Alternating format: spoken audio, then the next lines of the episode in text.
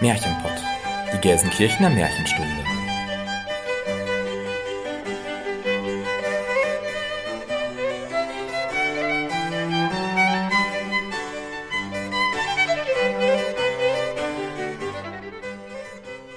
Hallo und herzlich willkommen zum Märchenpott, unserem Märchenpodcast. Wir sind Jenny Christian, und Elena und wir nehmen euch mit in die weite Welt der Märchen, in die Welt von Es war einmal und wenn sie nicht gestorben sind, in die Welt von schönen Prinzessinnen und bösen Hexen, von guten Feen, mutigen Abenteurern und verwunschenen Königreichen, in die Welt von Schneewittchen, Dornröschen und Hänsel und Gretel, aber auch in eine unbekannte Welt, in der euch Figuren und Erzählungen begegnen werden, die ihr noch nicht so gut kennt.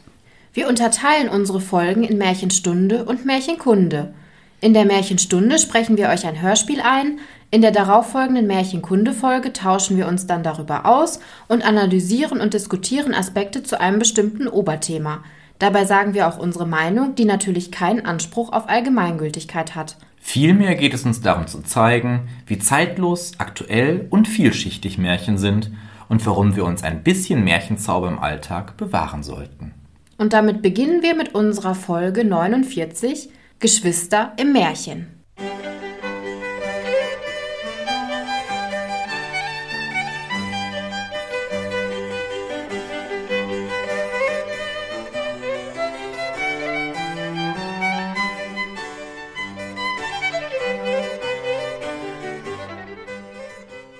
Jenny, Christian, wisst ihr, was wir gemeinsam haben? Die. Liebe zu Märchen. Wir haben alle Geschwister. Ja, sehr gut, Jenny. Also du hast natürlich auch recht, Christian, aber passend zum Thema, wir haben alle Geschwister. Und wir haben alle Brüder sogar, ne? Und Stimmt, wir haben jüngere alle Brüder. ne? kleine Brüder, Krass, genau. Ja. Denn mal. wir sind alle drei die Erstgeborenen. Also ich finde an Oh. dieser Stelle mal vielleicht liebe Grüße an unsere Brüder. Hallo! Geschwister stehen ja auch im Mittelpunkt des Märchens unserer letzten Märchenstunde. Das ja im Übrigen auch eines meiner absoluten Lieblingsmärchen ist. Ich habe das ja in der vorletzten Folge schon gespoilert, dass jetzt direkt hintereinander meine Top 3 Märchen aller Zeiten kommen. Und Brüderchen und Schwesterchen ist eben eines davon. Ich habe mich mit Blick auf die heutige Folge gefragt, warum Brüderchen und Schwesterchen eigentlich so mein Lieblingsmärchen ist. Und ich glaube, das liegt natürlich daran, dass es so düster, romantisch ist, dass es fast schon gruselige Elemente hat. Ne? Es gibt die Bedrohung durch die Stiefmutter, die verzauberten, sprechenden Quellen, der Mord im Bad, der, finde ich, in einem Ranking über die brutalsten Todesarten im Märchen durchaus seinen Platz verdient hätte. Ist nicht schlecht, auf jeden Fall, ja. Und dann haben wir natürlich noch den Geist der Schwester, der für mich einfach so ein absoluter Gänsehautauftritt ist. Und ihr könnt euch gar nicht vorstellen, wie happy ich einfach bin, dass ich endlich den für mich ikonischsten Satz aller Märchen sagen konnte. Was macht mein Kind? Was macht mein Reh? Nun komme ich nur noch einmal und dann nimmer mehr. Bei uns ist sowas immer drin. Ja, da war ich einfach sozial und habe dir das überlassen. Das ist sehr nett von dir. Es bedeutet mir auch sehr, sehr viel. Ich bin gerne der König, also streitet euch ruhig. Nein, überhaupt nicht. Vollkommen freiwillig. Und wie üblich erzähle ich euch erstmal ein paar Hintergründe und Infos zu unserem Märchen aus der Märchenstunde Brüderchen und Schwesterchen. Es steht im ATU an Stelle 450 kleiner Bruder und kleine Schwester in der Kategorie Bruder und Schwester. Bei den Kinder- und Hausmärchen an Stelle 11. Und der Ursprung des Märchens stammt, wie wir das ja schon oft hatten, von Familie Hassenflug. Am 10. März 1811 erzählte Marie Hassenflug die Fassung der ersten Auflage von 1812. Ab der zweiten Auflage von 1819 ist ein Textstück beigemischt, das von ihr am 8. März 1813 brieflich übermittelt wurde. Es wird davon ausgegangen, dass es sich hierbei um Kindheitserinnerungen von Marie Hassenflug handelt, weil bei den Quellen vermerkt ist, dass sie aus den Main-Gegenden stammen. Brüderchen und Schwesterchen erschien später auch in der kindgerechten kleinen Ausgabe der Grimmschen Märchensammlung und wurde ein sehr beliebtes Märchen. Ist ja auch bei uns sehr beliebt. Ja, und allgemein auch. Also ist, glaube ich, in den Top Ten vertreten, würde ich sagen. Auch bei Hörspielproduktionen und so weiter wird das immer eigentlich eingesprochen. Ja, und ein weiterer Grund, weshalb Brüderchen und Schwesterchen zu meinen Lieblingsmärchen zählt, habe ich gerade ausgelassen. Denn es ist tatsächlich die Geschwisterbeziehung von Brüderchen und Schwesterchen. Für mich war die schon als Kind immer so innig und intensiv und auch viel inniger und intensiver, als wir das zum Beispiel bei Hänsel und Gretel oder Schneeweißchen und Rosenrot haben. Und ich konnte mich früher schon immer total gut in Schwesterchen hineinversetzen. Ne, dass sie auf ihren verwunschenen Bruder aufpasst, dass sie ihn sogar mit an den Königshof nimmt, dass sie ihn nie alleine lässt, dass sie ihn am Ende dann ja auch in einem Atemzug mit ihrem Kind nennt. Was macht mein Kind? Was macht mein Reh? Ja, das hat mich irgendwie immer schon sehr berührt. Es wird ja, glaube ich, gar nicht gesagt, wer von den beiden das ältere Geschwisterchen ist. Ne? Aber mhm. in meinem Kopf war Brüderchen immer jünger. In meinem auch. Also in meinem auch weil ich ihn auch viel naiver empfunden habe als Schwesterchen. Na, er ist derjenige, um den man sich kümmern muss und das verbindet man eher mit den jüngeren Geschwisterteilen. Ne? Genau. Deswegen ja. können wir uns auch so gut daran identifizieren, weil wir die geplagten älteren Geschwister sind. naja, und bisher kennen wir ja eigentlich immer die Mutter, die noch über ihren Tod hinaus über ihr Kind wacht. Das ist uns im Märchen ja schon recht häufig begegnet, etwa in Aschenputtel oder im Wacholderbaum. Und Schwesterchen tut das ja auch, aber die Besonderheit ist, dass sie eben nicht bloß Mutter ist, sondern eben auch Schwester. Sie erfüllt also so eine Doppelrolle. Und das Wohl ihres Bruders ist ihr genauso wichtig wie das ihres Kindes. Es gibt also nichts, was über dieser Geschwisterbeziehung steht. Und ja, das war für mich irgendwie immer schon so dieses berührende Element in diesem Märchen, weil ich auch immer dachte, ja, ich würde meinem Bruder halt auch für nichts auf der Welt hergeben. Und vielleicht habe ich deswegen auch diese Beziehung immer emotionaler wahrgenommen, als sie tatsächlich ist. Aber das werde ich euch jetzt auch noch ein bisschen aufdröseln, denn ich habe meinen Schwerpunkt heute passend zum Thema auf die Verbindung der beiden Geschwister gelegt. Dass wir in diesem Märchen ein Geschwisterpaar haben, das im Fokus der Erzählung steht, macht uns ja schon der Titel deutlich. Und Aufbau und Inhalt tragen dann eigentlich dazu bei, diesen Titel mit Leben zu füllen. Denn eigentlich haben wir ja eine ganze Vielzahl von Themen in diesem Märchen enthalten. Es gibt die Verzauberung, es gibt die böse Stiefmutter, die ja sogar noch eine Hexe ist. Es ist von körperlichen und seelischen Misshandlungen die Rede. Es geht um Neid und Missgunst und es geht auch um die Liebe. Nichts davon lenkt letztendlich aber von den Geschwistern ab. Ebenfalls besonders an dem Märchen ist, dass es sich in drei Teile gliedert, die für diese ja eigentlich so einfache Textsorte Volksmärchen dann doch recht eng miteinander verschachtelt sind, denn sie bauen aufeinander auf. Im ersten Teil fliehen Brüderchen und Schwesterchen von zu Hause, Brüderchen wird verwandelt und sie finden Schutz in einer Hütte im Wald. Im zweiten Teil will Brüderchen dann auf die Jagd gehen und bringt sie damit dann ja auch in Lebensgefahr. Ich glaube, Jenny, du hattest das im Vorfeld mal gesagt, dass du dir denkst, warum geht denn ein Reh unbedingt auf die Jagd? Das ergibt ja überhaupt gar keinen Sinn, weil ja völlig klar ist, dass er von den Jägern wahrscheinlich angeschossen wird. Drewermann weiß, warum. Ich spoiler schon mal. ich habe mir auch überlegt, dass das Ganze ja eine bestimmte Funktion erfüllt. Denn letztendlich, was passiert dadurch? Brüderchen ist es, der den König zu Schwesterchen führt. Er bringt ihr sozusagen also ihr Glück und gibt ihr vielleicht auch ein bisschen etwas zurück, weil letztendlich ist er es ja gewesen, der nicht auf sie gehört hat. Schwesterchen hat ihn immer gewarnt, nein, trink nicht, trink nicht, trink nicht. Er war ja für dieses Wispern der Quelle total unempfänglich und hat seine Bedürfnisse darüber gestellt. Typisch Mann. Na, also man könnte argumentieren, vielleicht hat er das mit seiner Ignoranz ein bisschen selber mit verschuldet. Ja, und im dritten Teil kommt dann die eigentliche Urheberin des ganzen Übels zurück, nämlich die Stiefmutter. Jede Episode hätte eigentlich auch für sich stehen können. Ne? Sie leben im Wald, okay, es ist Schluss. Sie heiratet, geht an den König, so, okay, ist Schluss. Aber es wird immer weiter erzählt.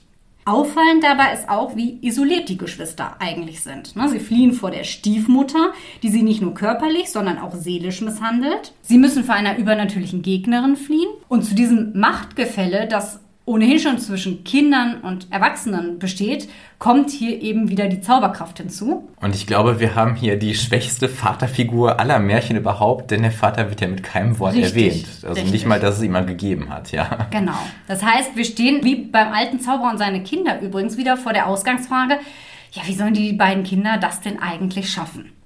Als wenn das dann nicht alles sowieso schon schlimm genug wäre, wird Brüderchen dann auch noch verwandelt und die Geschwister sind eigentlich noch viel schutzloser. Sie können sich nicht mehr gegenseitig beschützen, sondern es ist eben Schwesterchen, die jetzt auf beide aufpassen muss und dann kommt ja auch noch die Gefahr mit den Jägern hinzu.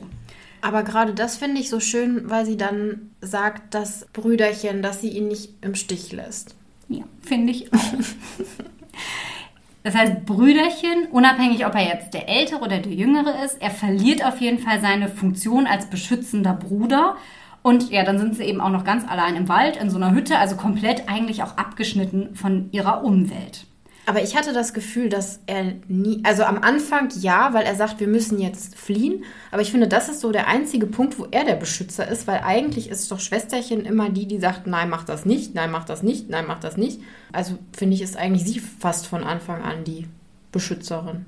Aber sie können eben auch dann nicht mehr gegenseitig auf sich aufpassen. Mhm. Und das schwächt Schwesterchen ja schon so ein bisschen auch. Und letztendlich hilft ihnen ja auch später niemand. Der König ist nicht da, um seine Frau zu beschützen.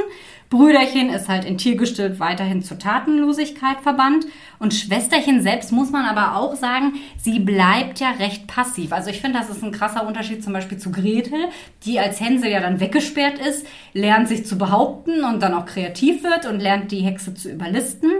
Schwesterchen und auch Brüderchen sind beide bis zum Schluss erlösungsbedürftig. Also sie sind hier in diesem Märchen die Erlösten und nicht die ErlöserInnen, wie wir das ja eigentlich sehr häufig bei den Protagonisten und Protagonistinnen in Märchen haben. Aber auch hier haben wir es wieder mal, also ne, es ist eben nicht durch die Hochzeit alles gut, wie bei Mädchen ohne Hände zum Beispiel hatten wir es ja auch so extrem. Ne? Also das wirkliche Drama kommt erst dann nach der Hochzeit. Also durch Ehe wird nicht alles gelöst und auch durch das Mutterwerden wird nicht alles gelöst, sondern da geht es erst richtig zur Sache und dann wird der Konflikt am Ende doch ganz aufgebrochen. Darüber hinaus wird in dem Märchen auch immer wieder die Verbundenheit von Brüderchen und Schwesterchen deutlich. Symbolisch dafür stehen das goldene Strumpfband und das Binsenseil, an dem Schwesterchen das Reh bei sich führt. Und sie untermalen auch ihr Versprechen, dass sie Brüderchen ja nimmermehr verlassen wird. Was sie ja, wie gesagt, selbst dann auch einhält, als sie durch ihre Hochzeit in einen neuen Lebensabschnitt übergeht. Schon im ersten Satz heißt es ja auch, Brüderchen nahm sein Schwesterchen an die Hand. Ne? Also wir haben auch diese physische Nähe, die direkt von Anfang an beschrieben wird. Und als er dann verwandelt ist, ist sie es, die ihn quasi durch das Binsenseil an die Hand nimmt. Und am Ende, als dann alles wieder gut ist, bleibt Brüderchen ja immer noch bei ihr. Also er geht dann nicht in die Welt hinaus und sagt, ich lebe jetzt mein eigenes Leben.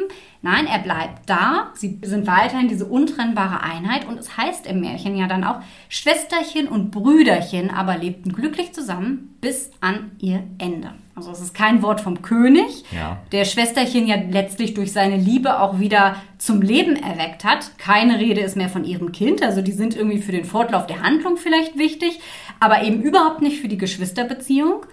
Und was eben auch auffällt, im Schlusssatz wird aus dem Titel Brüderchen und Schwesterchen Schwesterchen und Brüderchen. Es dreht sich um, obwohl Brüderchen Schwesterchens Schutz eigentlich ja auch gar nicht mehr nötig hat. Was können wir jetzt daraus schließen? Das Märchen entwirft erstmal eine Geschwisterbeziehung, die von unerschütterlichem Zusammenhalt geprägt ist. Also die beiden müssen zahlreiche Widrigkeiten überstehen und sind diesen schutzlos ausgeliefert. Sie geben einander aber niemals auf.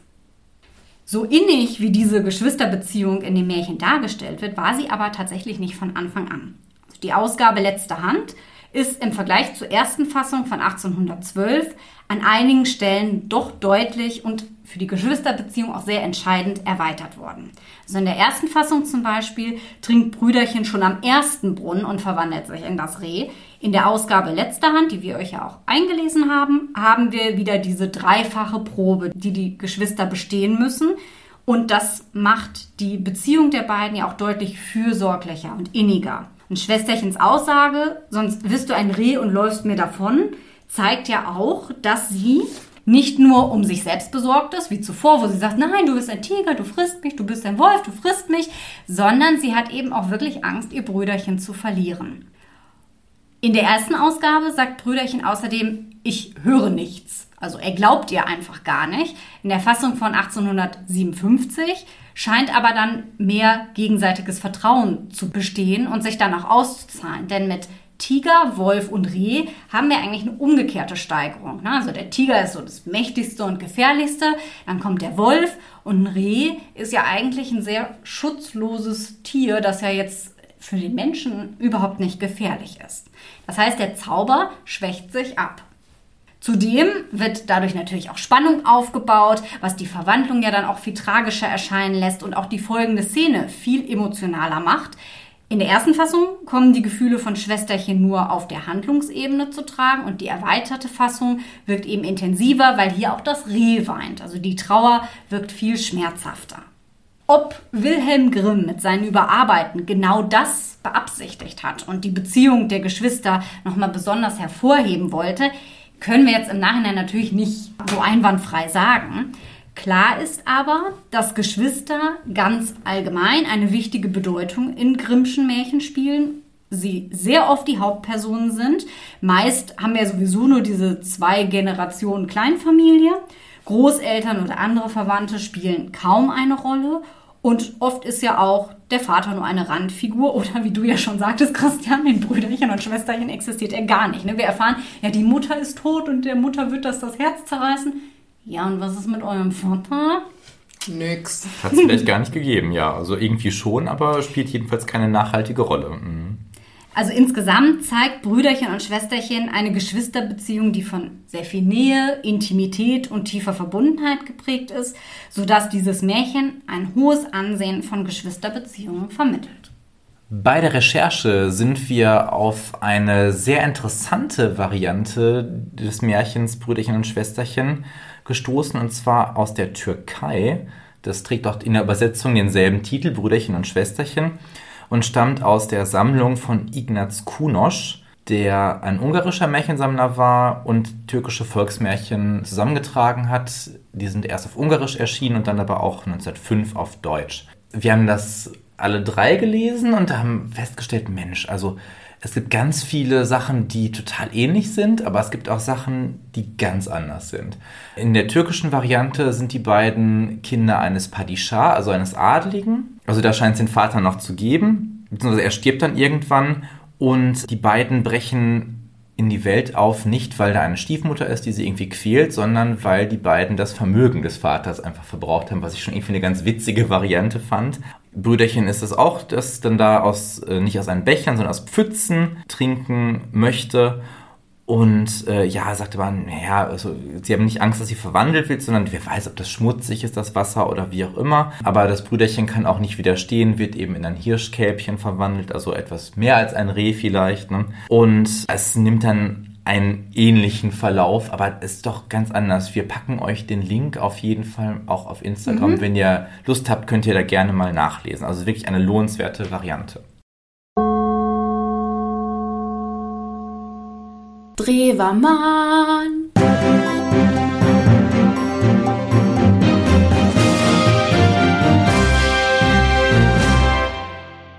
Ja, wie bereits angedeutet, hat sich auch Eugen Drewermann natürlich ein paar Gedanken zu diesem Märchen gemacht und es ist mit einer der umfangreichsten Interpretationen, die es zu einem Märchen von ihm gibt. Es sind über 150 Seiten in der Gesamtausgabe. Wir hatten ja auch durchaus schon 50 oder auch mal 100 Seiten, aber 150 ist jetzt schon auch doch nochmal ein bisschen mehr. Der mochte das Märchen wohl auch sehr gerne. Auf also, jeden Fall. Wenn ihr nachlesen wollt, plant Zeit ein. Für die, die nicht so gerne lesen, gibt es Interpretationen, aber auch auf YouTube zum Beispiel zu hören. Auch in der jetzt gerade abgeschlossenen Sommervorlesung für dieses Semester hat Drewermann nochmal Märchen interpretiert. Könnt ihr euch anhören. Es gibt auch Vorträge von Radio Bremen zum Beispiel und aus der Berliner Zeit in den 90er Jahren gibt es da auch interessante Sachen zu hören, wer etwas lesefaul ist. Jedenfalls muss ich direkt die erste Enttäuschung zu Beginn machen nach Drefermanns Interpretation sind Brüderchen und Schwesterchen gar nicht Geschwister, sondern, wie ich in einer frühen Folge auch schon mal mhm. irgendwann angedeutet habe, ein und dieselbe Person. Also die beiden Facetten ein und derselben Person, und zwar einer weiblichen Person. Warum? Schwesterchen wird halt Frau, Schwesterchen wird Mutter. Und das Brüderchen ist quasi durch die Verwandlung auch ganz klar so ein bisschen der animalische Teil, ne? also im wahrsten Sinne des Wortes. Und deswegen, wir haben uns vor der Folge nochmal unterhalten und Jenny meinte, Mensch, ich hätte sofort aus der ersten Quelle getrunken und wäre ein Tiger geworden. Da wärst du ein ganz schön wildes Luder geworden, Jenny. Aber holla. Also ganz klar die schwierige Beziehung zur Mutter, die auch gar nicht mal unbedingt die Stiefmutter sein muss. Es kann ja sein, dass dann die Eltern-Kind-Beziehung im Laufe der Jahre, wenn Kinder und Eltern natürlich auch älter werden, einfach eine andere Entwicklung nimmt und das nicht mehr so ja so innig ist, wie es vielleicht mal war ja, die Mutter wirft ja nur die Brotbrocken runter. Und man sagt auch in der Lebenswirklichkeit der Grimms, also der Grimm-Zeit, ist es gar nicht unüblich, dass eine Frau mit 40, es kann sein, dass sie zu dem Zeitpunkt schon keine Zähne mehr hatte und die Brotkrusten einfach nicht mehr kauen konnte und dann abschneiden musste. Ja, und bevor man es wegschmeißt, also man konnte das natürlich dann eintunken, irgendwie in Kaffee, Tee, Milch, was auch immer man hatte, oder Wasser im schlimmsten Falle. Ja, aber irgendwie anders musst du das dann essen und dann mussten die Kinder dran glauben, weil die eben noch gesunde Zähne hatten. Ne? Und dass es natürlich auch keine besonders gute Beziehung dann irgendwann war, ist klar, weil die beiden wirklich fliehen. Und das ist ja schon diese Schutzlosigkeit, auch in diesem hohlen Baum dann erstmal und dann in dem Waldhaus. Naja, und eben dieses Mädchen, also jetzt Brüderchen und Schwesterchen in einer Person, ne? Hat halt Angst und tritt in die Welt und weiß gar nicht, boah, was mache ich eigentlich aus mir? Wer bin ich eigentlich? Was will ich eigentlich? Merkt dann aber schon, ah nee, so ganz wild vielleicht doch nicht. Und dann der Wolf ist ein bisschen abgeschwächter, wobei er auch noch böse und, und gefährlich genug, ne? Nee, ist aber auch nicht so meins und äh, traut sich vielleicht auch nicht so irgendwie wild zu sein. Sie entscheidet sich dann halt für das ganz sanfte Rehchen und zieht sich halt so zurück in dieses Waldhaus, in die Abgeschiedenheit. Und eigentlich wäre sie da, wenn auch nicht glücklich geworden vielleicht, aber du hast ja auch gesagt, das Märchen hätte da schon eigentlich zu Ende sein können. Es wäre so ein ja, Happy End im engeren Sinne nicht geworden, aber irgendwie sie wäre der Gefahr der Mutter entkommen und hätte, wenn auch auf eine sehr introvertierte Art und Weise da auch ein Leben führen können. Ob jetzt ein glückliches und erfülltes Leben kann dahingestellt bleiben, aber immerhin ein, hätte sie ein Leben führen können irgendwann merkt halt die junge Frau, das kann das irgendwie nicht gewesen sein. Und dann kommen wir eben zu dieser Jagdszene. Ich will raus. Ich möchte was erleben. Und die Gefahr auch in unserer Jugend, ne? nicht alles, was man in der Jugend so macht, ist klug. Und es gibt auch Sachen, die durchaus nicht ganz ungefährlich sind, ne? ob jetzt irgendwie mit Alkoholkonsum oder eventuell auch Drogen oder was weiß ich, was dann in der Jugend ja auch passieren kann bei einigen aber man denkt sich, Mensch, ich muss mich irgendwie ausprobieren. Man merkt, da ist noch mehr in mir. Das ist noch nicht alles gewesen. Es ist dann aber auch nicht Schluss, als dann eben der Mann ins Leben tritt. Also beim Einlesen haben wir dann auch kurz gestockt und gedacht, das ist schon seltsam. Also man sieht sich das erste Mal, ja, willst du mich heiraten? Ja, okay, ich komme mit, ne? Ja. Wie Don Röschen, ne? Überhaupt keine Verbindung zur Männerwelt. Dieses Heteronormative müssen wir in den Volksmärchen nun mal voraussetzen. Ne? Das ist in Anführungszeichen leider so. Kann natürlich genauso auch mit einer Frau passieren, wenn eine Frau in ihr Leben treten würde. Übrigens, die, die Verwundung des Rehs kann man als Menstruation zum Beispiel deuten, natürlich, ne? ja, und eben der Mann tritt dann ins Leben, aber es ist halt nicht alles gut. Und auch selbst als dann das Kind geboren wird, in der Mutterrolle, ist auch nicht alles gut, ne? Also ist nicht das Allheilmittel für alles so wie heute immer noch oft genug, ne, wenn die Beziehung scheiße läuft, dann verlobt man sich, wenn es dann nicht läuft, dann heiratet man schnell. Und wenn die Ehe dann nicht läuft, dann kommt das Kind halt. Und dann kommt da irgendwie doch recht schnell die Scheidung oft. Aber vor diesem Schicksal wird sie in dem Sinne bewahrt, weil eben diese ganzen Traumata nochmal so aufgewirbelt werden, ein Kind halt, dass sie in ihrer Mutterrolle ja selbst in die Rolle schlüpft, die sie so eigentlich gefürchtet oder gehasst hat. Und sich erstmal klar machen muss, boah, was will ich meinem Kind eigentlich mit auf den Weg geben? Wie soll mein Kind werden? Wie schaffe ich es, dass ich nicht dieselben Muster, die meine Mutter oder Stiefmutter an mir falsch gemacht hat, dass ich mein Kind besser erziehe und nicht so etwas hinterlasse, wie ich es selbst erlebt habe.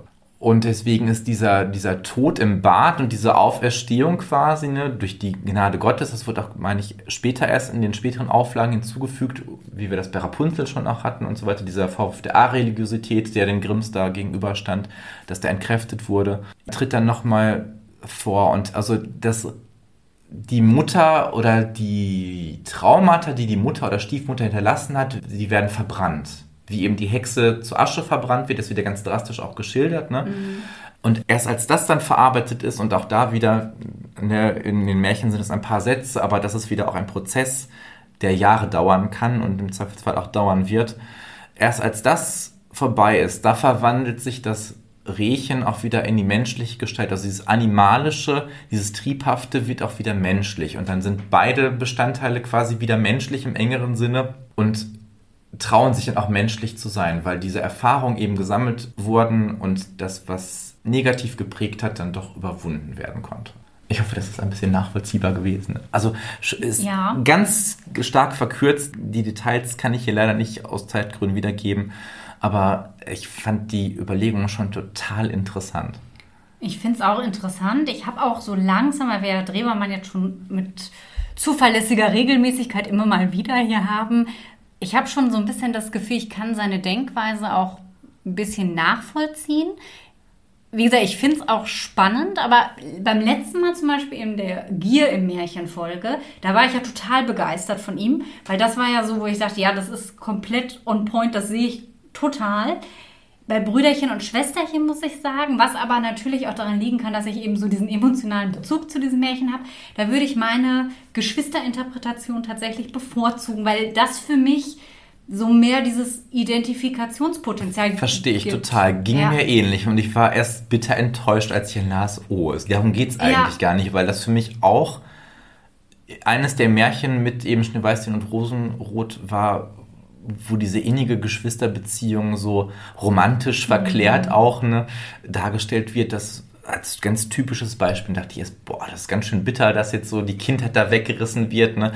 Das kann man natürlich als Alternative stehen lassen. Das heißt aber nicht, dass die eigenen Kindheitserinnerungen dadurch falsch sind mhm. oder so. Ich finde gerade diesen Aspekt vom Identifikationspotenzial auch so spannend, weil ich persönlich habe das sonst in Märchen eigentlich nicht. Natürlich finde ich Prinzessinnenmärchen toll. Ich mag das, wenn Märchen gruselig sind. Aber als Kind war mir halt schon klar, ja, ich bin ja jetzt nicht die Prinzessin. Ich kann mich jetzt hier ins Bett legen und das spielen und mir das vorstellen und das nachmachen. Das ist halt aber ein Spiel. Aber bei Brüderchen und Schwesterchen, da konnte ich mich einfach hineinversetzen. Ich konnte mich damit identifizieren.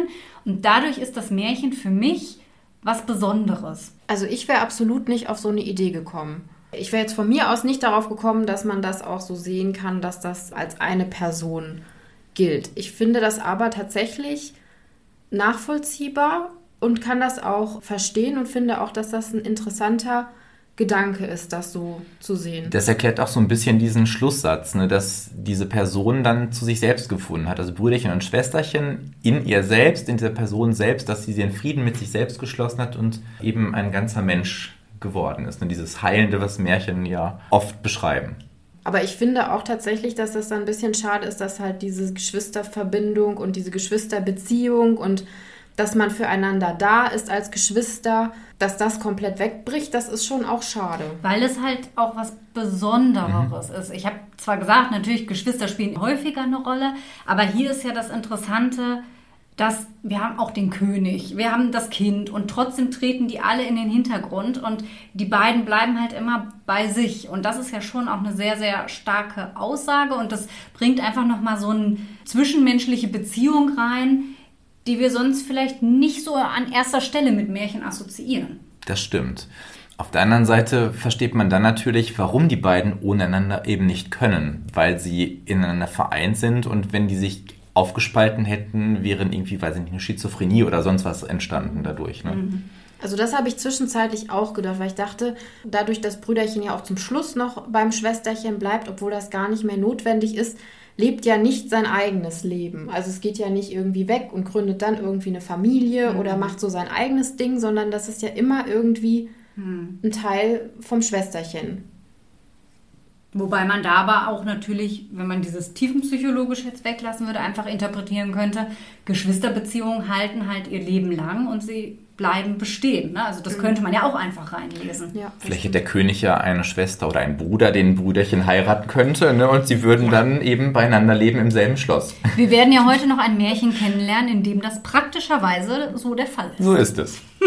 und passend zu unserem Thema habe ich mir heute die Frage gestellt, was sind Geschwister? Jenny hat eine Frage.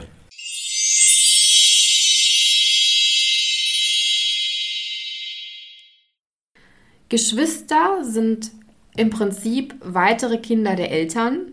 Also Töchter sind Schwestern und Söhne sind Brüder. Ah, Genie. danke. Jahrelang bin ich blind durch die Welt gelaufen. Jetzt habe ich meinen Er Nur, dass Erweckungsmoment. ihr, nur, dass ihr wisst, wer diese komischen Leute da sind. Alles klar, das erklärt einiges. Aber weiter.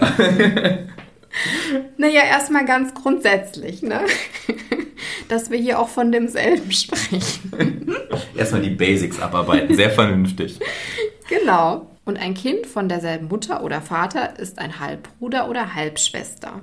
Es gibt auch Adoptivgeschwister. Die sind den leiblichen Geschwistern auch rechtlich und sollten auch emotional gleichgestellt sein. Ursprünglich ist das Wort Geschwister ein Pluralwort, kann aber auch als Einzahl verwendet werden. Es bedeutet eigentlich Gesamtheit der Schwestern. Über die alte Bezeichnung Gebrüder haben wir ja schon bereits in der Grimm-Folge 21. Ich wusste es. Ich habe extra gedacht, ich gucke gar nicht. Elena weiß das. Gesprochen. Es gibt zum einen biologische Geschwisterschaft. Also das ist ja klar, durch die gleichen Eltern hat man auch die gleiche Erbinformation, die weitergegeben wird. Normalerweise bei normalen Geschwistern 50% Übereinstimmung. Bei eineigigen Zwillingen ist es die komplett gleiche Erbinformation, also 100% Übereinstimmung. Es gibt aber noch andere Bereiche der Geschwisterschaft. Zum Beispiel gibt es die rechtliche Geschwisterschaft. Das heißt, dass der Bruder oder die Schwester Verwandtschaft zweiten Grades ist und es besteht zwischen leiblichen Geschwistern ein Verbot der Heirat, der Lebenspartnerschaft oder des Beischlafs. Es gibt auch soziale Geschwisterschaft und da gibt es unterschiedliche Geschwisterbeziehungen. Auf den Stiefbruder und die Stiefschwester bin ich ja schon eingegangen. Es gibt aber auch noch zum Beispiel den Pflegebruder oder die Pflegeschwester. Das sind Kinder, die von den Eltern dauerhaft zur Betreuung aufgenommen werden und die auch den normalen Geschwistern gleichgestellt sind. Es gibt den Milchbruder oder die Milchschwester. Noch nie gehört. Das sind Kinder, die von derselben Frau gestillt werden. Ach so, wie früher mit den Armen. genau. Klar. Okay. Ja. Ja, genau, gut, also ja. ne, wenn die Amme jetzt unterschiedliche, keine Ahnung, Königskinder gestillt hat, waren das quasi Milchgeschwister. Es gibt den Blutsbruder oder die Blutsschwester. Und da wird durch Vermischung von Blutstropfen eine Verbindung geschlossen von zwei Personen, die nicht verwandt sind. Kennt man ja so aus. naja, wenn man mal betrunken ist oder so. Das ist Keine bei. Karl May, ich habe das nie gelesen, Ja, aber ne, ja, ja, mm, ja. Ja, genau, stimmt. Dann gibt es Mitbruder oder Mitschwester. Und Das sind durch Mitgliedschaft in derselben Brudern- oder Schwestergemeinschaft, also weiß ich nicht, so Brüderschaften an der Uni habe ich erst gedacht, aber meistens tatsächlich auch bei religiösen Gemeinschaften. Bei also, Nonnen zum Beispiel. hätte ich Genau, jetzt gedacht. genau. Ordensschwestern und Ordensbrüder. Ja, aber auch allgemein, ne, die Gemeinde sind ja auch Brüder und Schwestern in Christus. Ja. Genau. Und das Wichtigste, was wir auch natürlich sind, Trinkbruder und Trinkschwester. Ach was! Milch natürlich nur. Nur Milch. Hoffentlich nicht von derselben. Jetzt wird's weird. Also durch Bruderschaft trinken, was man ja so bezeichnet, wird zeremoniell eine freundschaftliche Beziehung gepflegt oder eingeleitet. Oft, dass man sich dann duzt, wenn man sich vorher gesiezt hat und so, ne? Genau, man verschränkt doch auch immer dann so die, die Arme. Ja, und dann muss man uns sich einen Kuss geben auch, ne? Ja, ja. Echt? Okay, ich Ja, dachte ja. immer nur so einhaken. Nee, nein, am Ende muss man, nach dem Trinken gibt's einen Kuss. Ja, so kenne ich das zumindest. Okay, dann lassen wir das. Wir duzen uns ja schon, Jenny, also Glück gehabt. Das reicht. Häufig wird auch in der Umgangssprache nicht verwandte Leute als Bruder, ey Bruder, Bruder, komm mal hier rüber, ja? bezeichnet und das gilt einfach nur als ein Ausdruck von Freundschaft.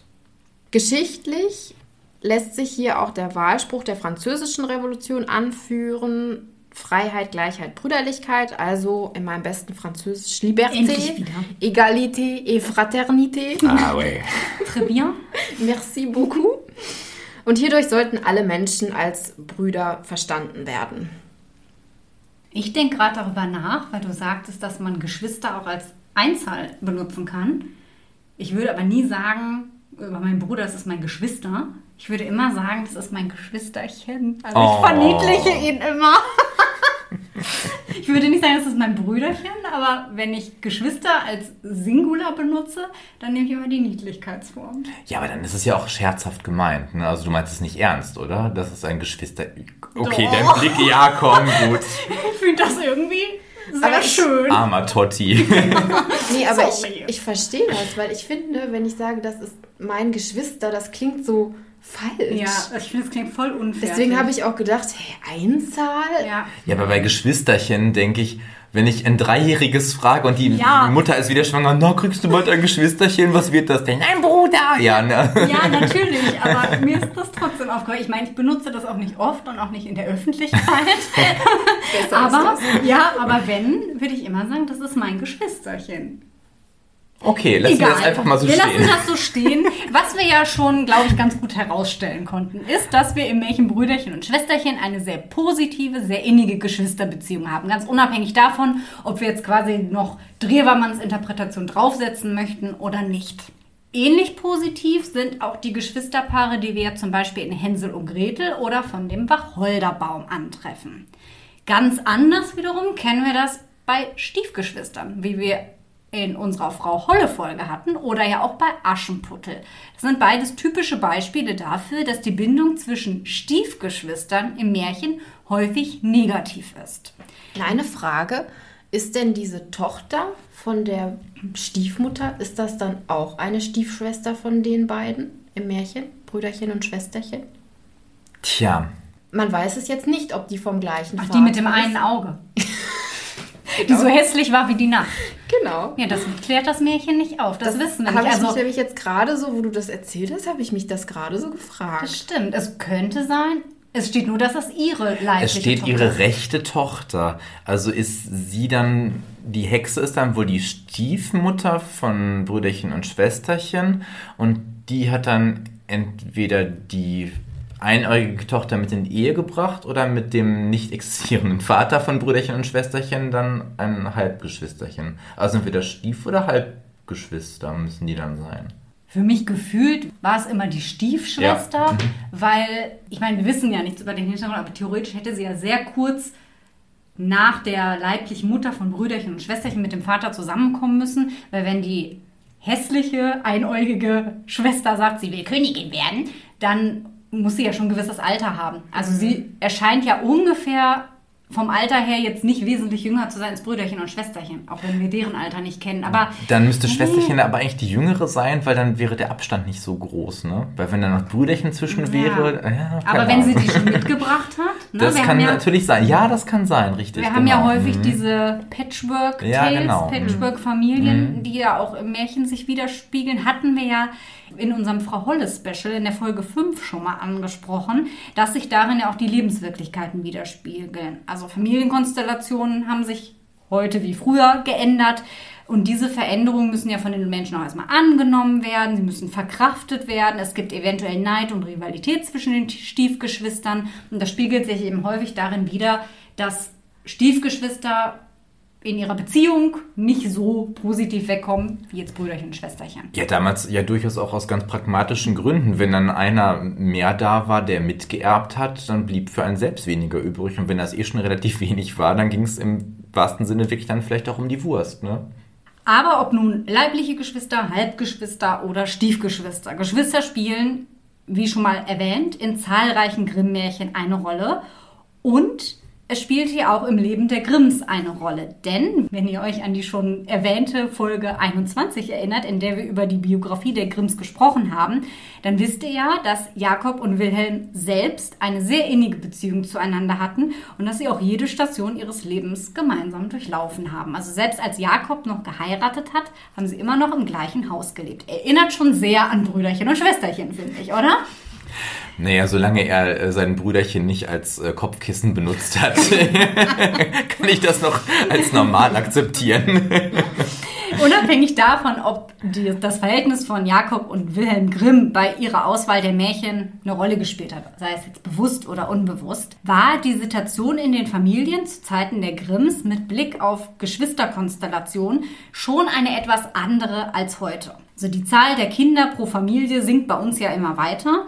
Und das bedeutet natürlich auch, je geringer die Anzahl der Kinder, desto intensiver ist der Kontakt zu den Erwachsenen und eben auch zu den Eltern.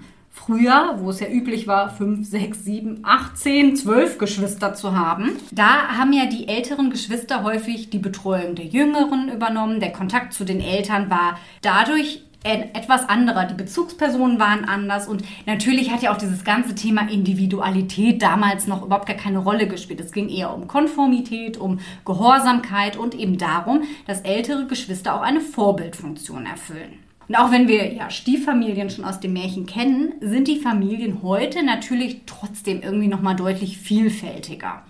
Wir haben unterschiedlichste Konstellationen, die früher so vielleicht nicht unbedingt denkbar gewesen wären. Aber ob früher oder heute, die Geschwisterbeziehung selbst zählt, wie eben auch die Eltern-Kind-Beziehung, zu den Primärbeziehungen des Menschen. Also der Mensch wird in sie hineingeboren und sie währt bis zum Tod eines Geschwisterteils. Auch wenn der Kontakt zwischen beiden abbricht, wirkt die Beziehung unterschwellig weiter. Also die Prägung, die wir durch unsere Geschwister erfahren, die lässt sich nicht leugnen. Geschwister kann man sich nicht aussuchen. Schon als Kind muss man halt lernen, sich mit ihnen zu arrangieren. Und es ist eine Beziehung, die natürlich auch Entwicklungen durchläuft und sich auch je nach Phase, in der man sich selber befindet, wandelt. Wie war das bei euch, wenn ich fragen darf, ganz indiskret? Äh, war die Beziehung zu euren Brüdern, ihr habt ja jeder einen Bruder, war die immer gleichbleibend gut, äh, gleichbleibend schlecht? Gab es da Höhen und Tiefen? Also ich hatte tatsächlich immer eine gute Beziehung zu meinem Bruder. Natürlich hatten wir auch mal Phasen, aber eigentlich haben wir nie auch so viel gestritten, weil wir sind auch so von, von unserem Charakter und von unserer Art sind wir sehr ähnlich, dass wir auch ruhig und auch ja, eigentlich relativ gelassen sind. Von daher war es eigentlich nie so hitzig bei uns. Also wir haben uns eigentlich immer gut verstanden und haben auch bis heute eine sehr gute und eine sehr innige Beziehung zueinander, auf jeden Fall. Also bei uns war es schon manchmal hitzig. Wir haben uns auch gekloppt. Aber das war auch einfach immer nur der Streit unter Geschwistern und ich glaube, im Vergleich zu anderen Geschwistern haben wir auch nicht so viel gestritten. Also wir konnten streiten, aber ich würde auch sagen, und ich hoffe, mein lieber Bruder, wenn er das hört, sieht das genauso. Wir hatten schon immer eine gute Beziehung und es war immer, das ist mein Bruder und da geht auch eigentlich nichts drüber. Das habe ich immer so empfunden. Ich hatte zwar schon mal eine Phase, wo ich dann viel Hanni und Nanni gelesen habe und gedacht habe, boah, ich hätte gerne Zwillingsschwester, wie cool wäre das oder sowas. Aber das war nie, dass das irgendwie ihn ersetzen sollte. Ne? Es gab ja Leute, die haben dann gesagt, boah, ich hätte viel lieber eine Schwester gehabt oder sowas. Das hatte ich nie. Ich habe auch immer gesagt, ich will einen Bruder haben. Also als meine Mama schwanger war und irgendwie beim Touren damals hat mich eine gefragt, und was möchtest du haben? Und ich habe gesagt, einen Bruder. Ja, willst du nicht lieber eine Schwester haben so zum Spielen? Nein, ich will einen Bruder. Das war für mich immer klar, dass das ein Bruder wird. Ich hätte lustigerweise eigentlich gerne eine Schwester gehabt, mhm. aber ich habe zwei jüngere Brüder eben. Und bei uns war das sehr unterschiedlich im Laufe der Jahre, weil wir auch alle drei sehr unterschiedlich waren und auch noch sind in einigen Bereichen. Wir haben uns jetzt so im Erwachsenenalter so ein bisschen angeglichen, so was die Grundsachen angeht. Also so politische Einstellungen waren bei uns schon immer sehr ähnlich zum Beispiel. Aber so charakterlich sind wir doch ganz schön gemischt. Also der eine Bruder ist drei Jahre jünger als ich und der andere ist fünf Jahre jünger. Also ist ja schon ein relativ großer Altersunterschied auch erstmal. Aber durch diese Dreierkonstellation war das auch mal so, ich habe mich dann mit dem Mittleren gegen den Jüngeren verbündet, ja, dann habe ich mit dem Jüngeren gegen den Mittleren verbündet, dann haben sich die beiden gegen mich verbündet. Ne? Und dann war durchaus auch, also Klopperei durchaus auch und mal irgendwie beißen und blutig beißen auch tatsächlich mhm. oder mal Nasenbluten hauen oder sowas. Ne? Also es ging schon richtig zur Sache. Aber im Großen und Ganzen war das immer eigentlich doch, wenn es drauf ankam, war das klar, nee, das sind meine Brüder und ich bin deren Bruder und man hält zusammen und das ist Gott sei Dank auch so geblieben. Ja. Also wir haben jetzt nicht so, dass wir irgendwie wöchentlich telefonieren oder so, also wir sehen uns regelmäßig und wenn wir uns sehen, auch so auf Familienfeiern oder so, dann hat man eigentlich auch immer was zu bequatschen und schweigt sich nicht an und ja. ist sich fremd oder so. Das ist schön. Finde ich auch. Also ja, das finde ich auch sehr wichtig. Ich finde das immer sehr schade, wenn man sieht, dass das bei Geschwistern nicht so ist. Dass Eben, das ist gar nicht vielleicht, selbstverständlich. nee, dass man mit seinem Geschwisterchen irgendwie so gar nichts anfangen kann, weil man vielleicht ganz unterschiedlich ist oder gar kein Interesse daran hat aneinander. Das finde ich immer super schade, wenn ich dann sowas sehe. Es gab auch durchaus Zeiten, wo ich mir gewünscht hätte, Mensch, ich wäre so gerne Einzelkind. Aber im Nachhinein, nee, es ist Das schon... habe ich mir nie gewünscht. Doch, so an den krassen, Nee. so, ich, boah, ich hasse euch jetzt alle, wäre ich doch mal Nee, Einzelkind. das und dann bin ich ich mit meinem Köfferchen zur Oma und war am Wochenende da, wenn ich die Schnauze voll hatte von denen. Nee, das hatte ich nie. Nee, tatsächlich auch nicht. Aber mein Bruder und ich sind auch, also wir haben schon auch unverkennbare Gemeinsamkeiten. Ich finde, wir sehen uns auch sehr, sehr ähnlich. Also meine Brüder und ich, wenn ich irgendwem Fotos zeige von uns dreien oder von der Familie, dann sagen alle, ja, man sieht sofort, Man dass sieht ihr das Brüder auch. seid. Ne? Also finde ich auch. Ne? Ja. Also es war nicht immer so früh, ich, wie, man, wie kann man uns denn verwechseln? Ne? Aber jetzt im Erwachsenenalter sind wir uns schon auf, also optisch schon sehr ähnlich geworden, ne? finde Ja, ich. bei meinem Bruder mir ist, das finde ich immer sehr witzig, unsere Gehirne funktionieren halt ganz anders. Mein Bruder, ja wirklich, der ist so komplett problemorientiert, logisches Denken, das hat er voll drauf und ich kann das überhaupt nicht, bin da richtig schlecht drin. Und ich bin halt mehr so die assoziative Denkerin. Und das ist manchmal so lustig, wenn er in manchen Situationen das so aufeinander trifft und ich mir denke, boah, ich finde es voll beeindruckend, dass du so denken kannst. Aber wie machst du das? Ich kann es halt einfach nicht. Also bei uns ist es total krass. Wir sind auch da, was Talente angeht, sehr unterschiedlich zum Teil. Aber in Bezug auf unsere Eltern zum Beispiel sind wir drei uns eigentlich immer total einig. Ja. Immer. Das sind wir aber auch. Ich glaube, das ist aber auch einfach so. Naja, man muss es ja auch so sehen. Geschwister sind natürlich auch Verbündete gegen die Eltern. Ne? Also es ist ja, wenn man Zoff mit seinen Eltern mal hatte, ich wusste, mein Bruder steht dann schon auf meiner Seite. Ja, und dass man sich auch darüber ausgetauscht hat, ja, auf jeden Fall. Wobei ich muss sagen, ich fand es immer furchtbar. Ich als Ältester musste immer für meine Rechte kämpfen, so in der Jugend und so, wie lange man rausgehen durfte und wo man übernachten durfte oder halt auch nicht und so weiter. Ne? Und dann bei den kleineren, die mussten sich jetzt nicht erkämpfen und da waren die Eltern schon viel lascher. Und dann, dachte ich, in dem Alter hätte ich das niemals gedurft. Morgen ist Schule, warum ist er noch nicht zu Hause? Ne? Ich, Ja. Weil ich das ungerecht fand. Im Nachhinein denke ich mir, ja komm, scheiß drauf. Ne? Aber Ja. in dem Moment war das für mich so schlimm und ich musste damals und du musst dafür kämpfen und ich durfte nicht und jetzt, ohne dass der kämpfen musste, darf der noch länger als ich überhaupt und so. Das fand ich total ungerecht. Ja, und auch so Kämpfe, die ich da mit meinen Eltern ausgetragen habe, wo er schon wusste, okay, mache ich oder mache ich nicht, weil ne, die Erfahrung war ja quasi schon vorher da. Also es gibt eine ganz lustige Geschichte. Bei uns wird am Heiligen Abend ja kein Fleisch gegessen. Das ist so eine polnische Sitte. Und ich habe das einmal, da habe ich eine der drei Ohrfeigen, die ich von meiner Mutter in meinem Leben bekommen habe, bekommen. Da habe ich wirklich, es war noch Spaghetti Bolognese vom Vortag übrig und am Heiligabend morgens habe ich das in der Mikrowelle warm gemacht, das vor ihren Augen gegessen und dann, als die Gabel im Mund war, gab es die Backpfeife. Und dann meine Brüder, die mit Religion zumindest der Jüngste auch so gar nichts anfangen können, dann irgendwie auch im Erwachsenenalter, "Oh, nö, ich esse da morgen erstmal ein Schinkenbrötchen. Und dann muss meine Mutter nur sagen, denk an die Backpfeife von Christian und dann ist Ruhe. Ja, also du hast deine Vorbildfunktion erfüllt, würde ich sagen. Für das Seelenheil meiner Brüder war es mir das wert. Ist aber auch ganz schön provokativ, ne? Ah, ich hatte so meine Phase, sagen wir so. Was man, glaube ich, schon auch raushört, ist, dass Geschwisterbeziehungen Merkmale aufweisen, die sie essentiell von anderen zwischenmenschlichen Beziehungen unterscheiden. Dazu gehören zum Beispiel die Unfreiwilligkeit der Beziehung. Ne? Wie gesagt, Geschwister sucht man sich nicht aus, die sind halt da, lebt damit. Die Untrennbarkeit. Eltern sterben, Freunde und Freundinnen können verschwinden, Beziehungen können auseinandergehen. Aber Geschwister bleiben, wenn sie dann nicht versterben, irgendwie da, weil diese Zeit, die du mit ihnen hattest und diese Blutsverwandtschaft, die bleibt eben bestehen. Das ist ganz interessant. Das hatten wir jetzt im letzten Jahr, äh, sind dann von der Schwiegerfamilie zwei Geschwister von vier noch gestorben. Ein Geschwisterteil war schon länger tot und jetzt ist noch ein Geschwisterteil übrig geblieben. Und der ist der zweitälteste von den Geschwistern und das findet der ganz seltsam. Und also wenn ich mir vorstelle, dass ich Ja. da übrig bleibe und man weiß, du bist zwangsläufig der Nächste, ob das jetzt noch 20, 40, 60 Jahre dauert, ne, aber du weißt, du bist der letzte Überlebende und du bist der Nächste, der dran glauben muss. Das äh, stelle ich mir auch hart vor.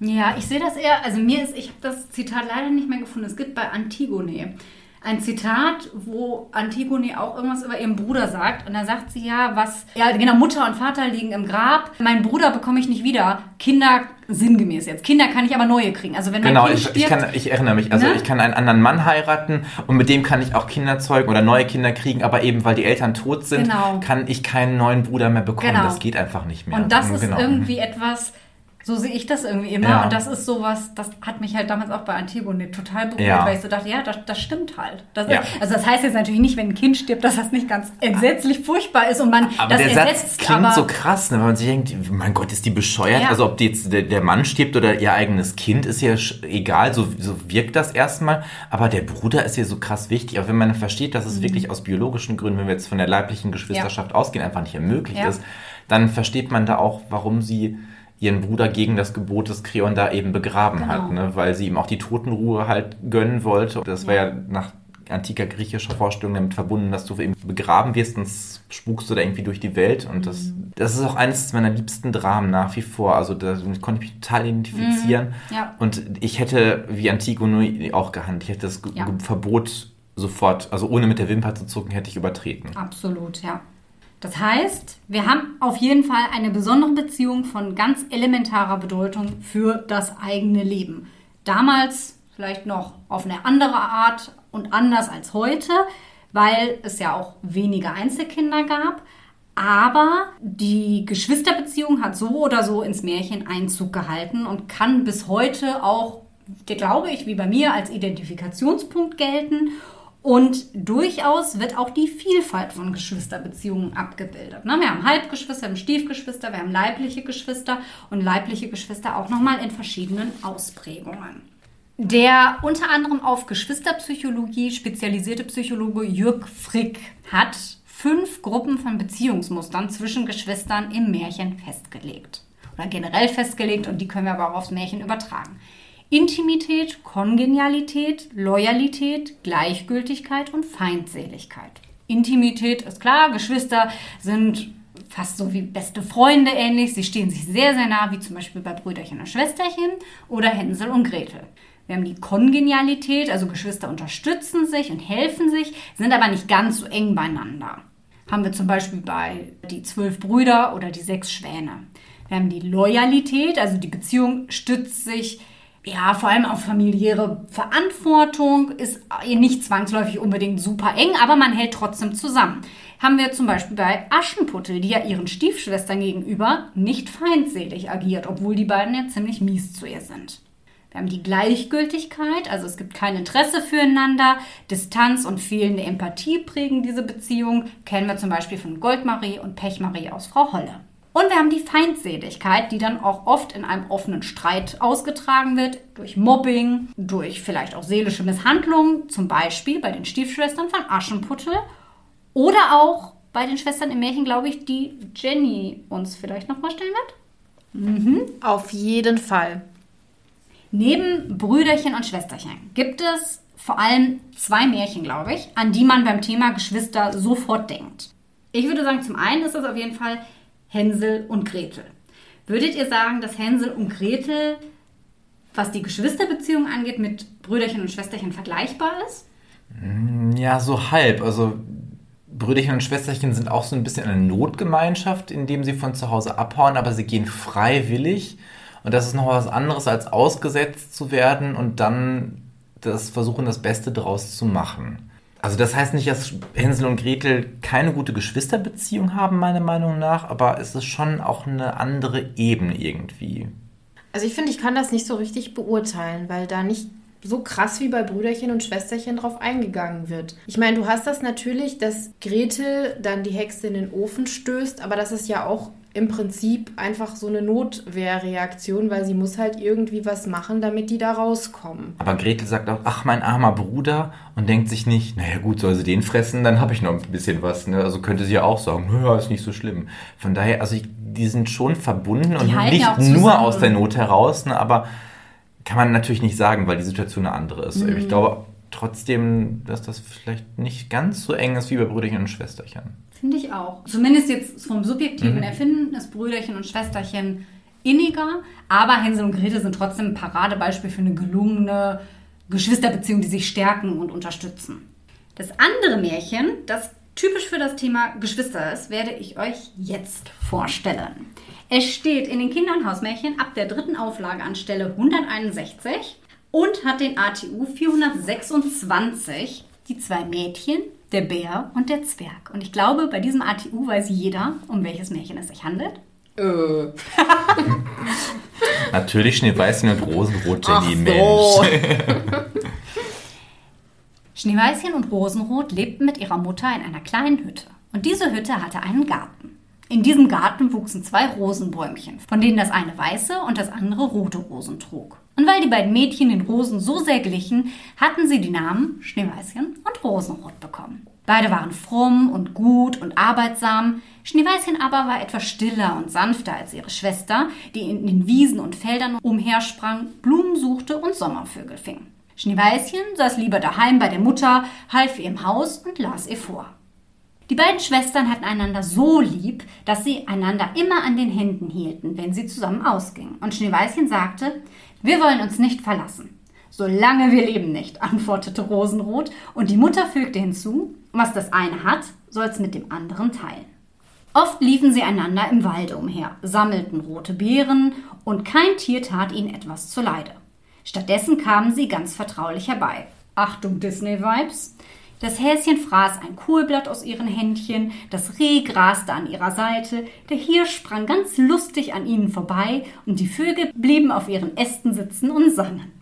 Manchmal kam es auch vor, dass sie so lange im Wald waren, dass die Nacht hereinbrach. Dann legten sie sich nebeneinander ins Moos und schliefen, bis der Morgen kam, denn die Mutter machte sich keine Sorgen. Einmal, als sie im Wald übernachtet hatten und das Morgenrot sie aufweckte, sahen sie ein schönes Kind in einem weißen, glänzenden Kleidchen neben ihrem Lager sitzen. Es stand auf und blickte sie ganz freundlich an, sprach aber nichts und ging in den Wald hinein. Und als sie sich umsahen, erkannten sie, dass sie ganz nah an einem Abgrund geschlafen hatten, und sie wären gewiss hineingefallen, hätten sie in der Dunkelheit noch ein paar Schritte getan. Die Mutter war sicher, dass dies ein Engel gewesen sein musste, der gute Kinder bewache. Und als gute Kinder hielten Schneeweiß und Rosenrot natürlich auch die Hütte reinlich. Im Sommer besorgte Rosenrot das Haus und stellte der Mutter jeden Morgen einen Blumenstrauß ans Bett. Darin war von jedem Bäumchen eine Rose.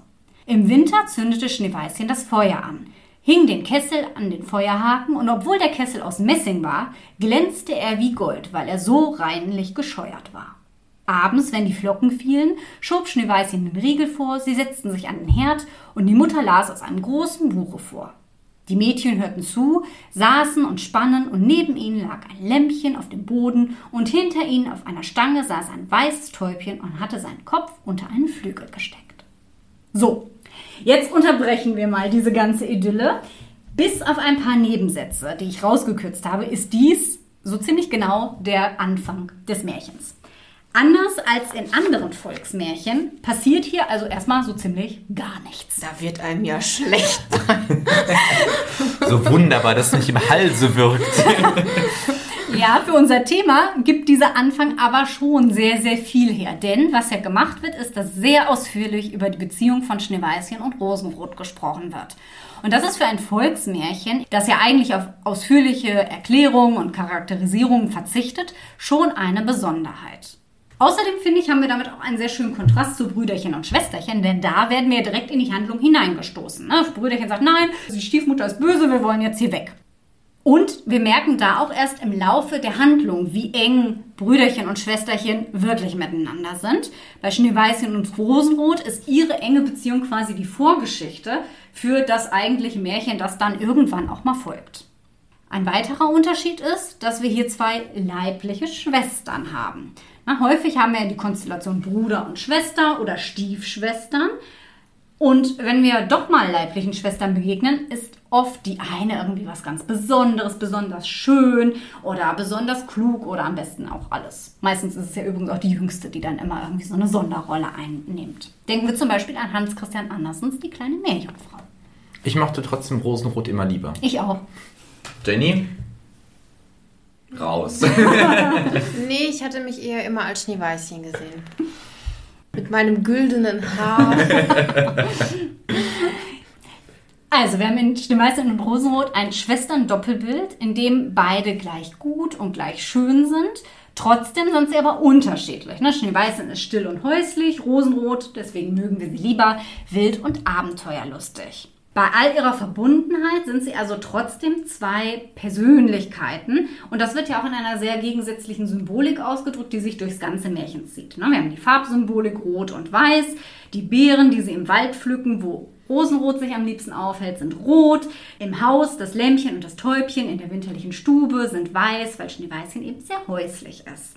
Rosenrot öffnet später die Tür, Schneeweißchen schließt sie wieder. Und anders als in anderen Schwesternmärchen sind sie wirklich eins. Und trotzdem können wir sie als etwas Unterschiedliches wahrnehmen. Sie sind also eng miteinander verbunden, können aber auch ohne einander zu schaden sich voneinander abgrenzen. Ist also schon mal ziemlich special. Wir haben hier also eine innige Schwesternbeziehung voll tiefster Verbundenheit, die natürlich durch das gute Wesen der Mädchen und auch die Tiere im Wald, die mit ihm singen und spiegeln, regelrecht romantisiert wird. Die Engelserscheinung, also der Schutz durch ein übernatürliches christliches Wesen, finde ich, verleiht den beiden Schwestern sogar so was richtig Heiliges. Total. Na, also sie erscheinen eigentlich fast schon zu gut, zu rein, zu toll für diese Welt. Damit wird natürlich auch eine gewisse Spannung aufgebaut, weil dadurch wird das Böse, das später passiert, natürlich noch umso bedrohlicher. Die eigentliche Handlung beginnt dann auch erst in einer Winternacht, als ein sprechender Bär an ihre Tür klopft. Und weil sie sich so gut um ihn kümmern, kommt er fortan jeden Abend und erst im Frühjahr muss er sich verlassen, um seine Schätze vor dem bösen Zwerg zu hüten. Und vor allem Schneeweißchen macht das sehr, sehr traurig. Das heißt, durch das Auftauchen bzw. auch Verschwinden des Bäres ändert sich die Stimmung in dem Märchen. Die sonst ja so unbeschwerten Kinder sind nun traurig und natürlich wird dadurch, dass explizit Schneeweißchen genannt wird, auch schon angedeutet, oh, da geht ja noch was später, ne? Aber auch die Situation im Wald ändert sich jetzt, denn dieser wird nun zu einem Ort der Bedrohung. Die Schwestern begegnen dort nämlich einem Zwerg, dessen langer Bart sich in einem Baumspalt eingeklemmt hat. Der Zwerg zetert und beschimpft die Schwestern, was im Märchen übrigens auch sehr ausführlich dargestellt ist. Aber ich kann es nachvollziehen, wenn eines meiner Kinder, das passiert doch alle paar Monate mal doch mal mir am Bart zieht oder so und die haben da nicht immer so das äh, motorische Geschick zu, das tut schon ganz schön weh. Also ich würde da glaube ich auch fluchen, wenn mein Bart, der jetzt nicht so, so ganz lang ist, ne, aber ich würde auch schreien, wenn der eingeklemmt wäre. Ne? So seine Entschuldigung, ein bisschen vielleicht. Ja, das haben vielleicht auch Schneeweiße und Rosenrot sich gedacht, denn sie helfen ihm natürlich als gute Wesen, die sie sind, trotzdem. Schneeweißchen schneidet ihm ein Stück seines Bartes ab. Was macht der Zwerg? Er sagt nicht etwa Danke, sondern er schimpft und zetert weiter, beschimpft sie und verschwindet, ohne noch etwas groß zu sagen. Das gleiche wiederholt sich beim Angeln mit einem Fischernetz und auf dem Weg in die Stadt an einem Felsen. Jedes Mal verliert der Zwerg ein Stück seines Bartes und dankt es den Mädchen mit wüsten Beschimpfungen. Als die beiden dann auf dem Rückweg aus der Stadt sind, überraschen sie den Zwerg, der seine ganzen Edelsteine ausgeschüttet hat. Als der Zwerg sie bemerkt, denn er hat eigentlich gedacht, naja, um die späte Stunde, da kommt keiner mehr, da kann ich mal gucken, was ich alles habe, fängt er wieder an, die Mädchen zu beschimpfen. Diesmal aber erscheint der Bär und schlägt den gierigen Zwerg tot. Seine Bärenhaut fällt ab und vor ihm steht, ganz in Gold gekleidet, ein Prinz, der von dem Zwerg verwünscht worden war. Surprise. Wie geht's natürlich weiter? Schneeweißchen heiratet den Prinzen, der praktischerweise, ich habe es schon eingangs erwähnt, einen Bruder hat, der Rosenrot ehelichen kann. Perfekt. Sie teilen die Schätze miteinander und die Mutter lebt noch viele Jahre bei ihren Töchtern. Mitgenommen hat sie das Rosenbäumchen. Das steht vor ihrem Fenster und trägt jedes Jahr die schönsten Farben. Weiß und rot. Oh. Ich hatte das als Kind als Pixie-Buch und die Seite mit den Edelsteinen habe ich auch geliebt, weil das so schimmerte und durch ja. dieses Abendlicht war das so geheimnisvoll. Die habe ich immer aufgeschlagen auf dem Tisch und mir stundenlang gefühlt angeguckt. Erklärt vielleicht meinen Hang zum Glitzer. Hoppla. Natürlich kann man jetzt ganz viel auch über den Zwerg sagen, wir könnten über den Bären sprechen, aber da es ja um die Geschwister geht, greife ich hier nur noch mal einige besondere Aspekte heraus. Also sehr ausgeprägt ist ja zum Beispiel der Gegensatz zwischen den unschuldigen Schwestern und dem bösen Zwerg. Ne? Die personifizierte Gier, Thema unserer letzten Märchenkunde, lässt grüßen. Dessen Kampf mit dem Fisch, bei dem sich sein Bart verheddert, parallelisiert den Schutzengel am Abgrund, der die Schwestern vor dem Abstürzen beschützt hat. Und der Zwerg kämpft auch gegen die Elemente. Ne? Erde klemmt sich im Baum ein, Wasser, der Fisch und die Luft mit dem Vogel. Während Schneeweiß und Rosenrot ja in kompletter Harmonie mit dem Wald, mit den Tieren, mit der ganzen Natur zusammenleben. Wir haben hier auch christliche Einflüsse, denn neben dem Engel sind natürlich auch Lamm und Taube christliche Symbole und das betont ja auch nochmal diese heilige Reinheit der Geschwisterbeziehung. Und diese Keuschheit und so. Ja, total. Ja. Also mehr geht halt eigentlich nicht. Im Verlauf des Märchens steht dann anders als bei dieser sehr langen Einleitung Schneeweißchen etwas mehr im Fokus. Das hat mich früher als Kind auch ein bisschen gekränkt, weil ihre Liebe zum Bären ja angedeutet wird und sie ja dann den Prinzen heiratet. Ich finde, bei Rosenrot wirkt das halt so ein bisschen, ah ja gut, dass der noch einen Bruder hat, dann kann sie halt auch noch da bleiben, ne? Trotzdem ist es auch wie bei Brüderchen und Schwesterchen so, dass die Schwestern sich auch durch ihre Heirat nicht trennen. Sie bleiben zusammen, hier dann sogar mit der Mutter. Und der Verweis auf den blühenden Rosenstrauch symbolisiert ja auch dann diese ewige Verbundenheit der Schwestern. Über die Rose als Symbol haben wir ausführlich schon in unserer Pflanzenfolge gesprochen. Die Rosensträucher selbst sind hier auch so etwas wie der Rahmen der Erzählung. Ne, sie sind am Beginn, werden sie direkt genannt, und eben am Ende. Insgesamt können wir also sagen, wir haben hier bei Schneeweißchen und Rosenrot eine ähnlich innige Geschwisterbeziehung wie bei Brüderchen und Schwesterchen. Allerdings mit der Besonderheit, dass es sich eben um die Beziehung zweier Schwestern handelt, die ohne Rivalität dargestellt wird. Ihre Eigenschaften sind stärker beschrieben als zum Beispiel bei Brüderchen und Schwesterchen und zeichnen sich durch Verbundenheit, aber auch durch Unterschiede aus. Daraus könnte man natürlich dann irgendwie die Aussage ableiten, auch wenn Geschwister sehr verschieden sein können, können sie trotzdem eine enge Beziehung zueinander haben. Ich finde die Bedrohungen und die Widrigkeiten von Schneeweiß und Rosenrot sind jetzt nicht ganz so krass ausgeprägt wie bei Brüderchen und Schwesterchen. Also für mich sind Brüderchen und Schwesterchen auch irgendwie etwas greifbarer. Schneeweiß und Rosenrot wirken so abgehoben, so heilig, selbst wie so Engel, die da so schweben. Und ich muss auch sagen, wenn sie dann den Zwerg da überraschen und der beschimpft sie und dann kommt der Bär plötzlich und schlägt den einfach tot. Also da musste ich ein bisschen lachen, als ich das gelesen habe. Fand ich ein bisschen skurril. Ja, ist schon so unvermittelt irgendwie. Ne? Total. Ne? Ja. ja, vor allem, wenn man sich denkt, naja, der beschimpft die nur, also du musst den ja nicht gleich totschlagen. Ist so ein bisschen wie TKKG, ne? Also dass Tim Tarzan da auch manchmal übers Ziel hinausschießt. Ne? Ja. einfach völlig aus. Ja, ja und ich glaube, wie sehr deutlich geworden ist, ist der Aufbau auch sehr, sehr unterschiedlich. Und das finde ich auch bei Märchen, ne? einfache Textsorte, finde ich das sehr, sehr bemerkenswert, dass wir da so eine hohe Varianz drin haben, denn Schneeweißchen und Rosenrot, da erfahren wir am Anfang schon ganz, ganz viel über die Schwestern. Wir haben eine richtige Einleitung, die erstmal die ganze Handlung vorbereitet. Man fragt sich irgendwann auch so ein bisschen, ja, wir haben verstanden, die sind ziemlich gut und lieb und nett und ach, putzen können die auch noch. Können die mein Edelstahl-Ding nicht auch mal abschrubben, damit ich da keine äh, Fingertopfen mehr drauf habe? Hast du keine Messingtöpfe, Elena? Nein, aber meine, bei meiner Dunstabzugshaube, dieses Edelstahl, ah, macht okay. mich manchmal wahnsinnig. Ja, ich habe mir gedacht, ja. komm, Schneeweißchen, kannst du mal putzen? Ja, Jenny, ähm, geh doch mal. Nee, also ich bräuchte, ich muss da mein inneres Schneeweißchen in mir finden. so oder so sind aber beide, ich glaube, da sind wir uns einig, ein positives Beispiel für eine gelungene Geschwisterbeziehung, in der es um Nähe und um Liebe geht, egal ob jetzt Bruder und Schwester oder zwischen zwei Schwestern. Ja, warum das Märchen so außergewöhnlich in seiner Gestaltung ist, das werde ich euch erzählen. Und zwar haben wir schon gehört, dass Schneeweißchen und Rosenrot das erste Mal in der kleinen Ausgabe von 1833 als Nummer 44 veröffentlicht wurde. Also die sogenannte kleine Ausgabe ist eine Auswahlausgabe der schönsten Märchen, die sich tatsächlich dann auch im Nachhinein als die populärsten herausgestellt haben und zum ersten Mal dann 1837 in der großen Gesamtausgabe veröffentlicht wurden. Also zwischen 1812 37 liegen dann 35 20 Jahre, ne? Richtig, Jenny? Super, mhm. danke. Jedenfalls basiert Schneeweißchen und Rosenrot auf einem Märchen von Caroline Stahl. Also wir haben hier wieder eine Frau.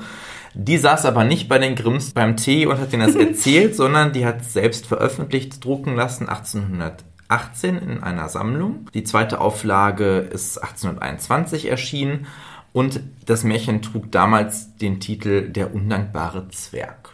Da sehen wir schon, der Fokus liegt halt ganz Ja. woanders.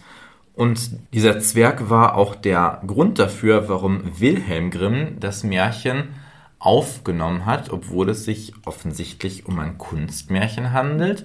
Er meinte in diesem Zwerg etwas Urgermanisches zu entdecken, hat das dann auch betont. 1856 in seinem Kommentarband hat das dann aber nicht mehr gemacht, weil selbst ihm, so sehr er auch wollte, klar war, nee, das kann ich vor mir selbst und der Wissenschaft und vor der Leserschaft nicht vertreten, dass wir jetzt ein Kunstmärchen zu einem urgermanischen Mythos hochstilisieren.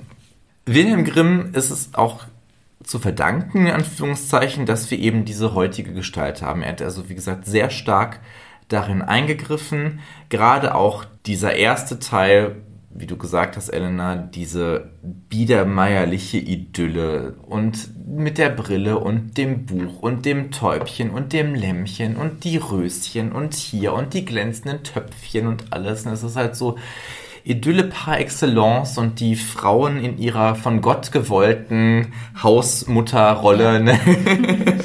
wie man es sich nur schöner vorstellen kann. Ne?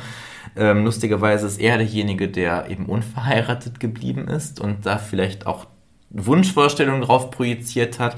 Und das habe ich mir jetzt persönlich gedacht, das vielleicht auch so ein bisschen, um seinem Bruder zu zeigen, Mensch, du hast geheiratet und mich quasi allein gelassen. Ähm, und so wäre dein richtiges Handeln gewesen. Oder wir hätten beide heiraten müssen, eben, dass man zusammen. Ne? Ja. Also Könnte seine, sein. seine Frau hätte noch eine Schwester haben müssen. Ja, war leider eben nicht so, oder zumindest mochten sie sich nicht, ich weiß es gar nicht so genau, ehrlich gesagt. Aber es hat halt eben nicht geklappt.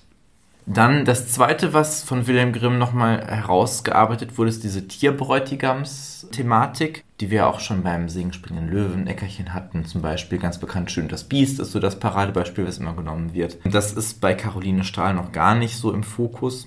Aber selbst der Zwerg, der ja schon eigentlich eine große Rolle in den Ursprungsmärchen gespielt hat, wurde von Wilhelm Grimm nochmal lebendiger gemacht, nochmal hervorgehoben.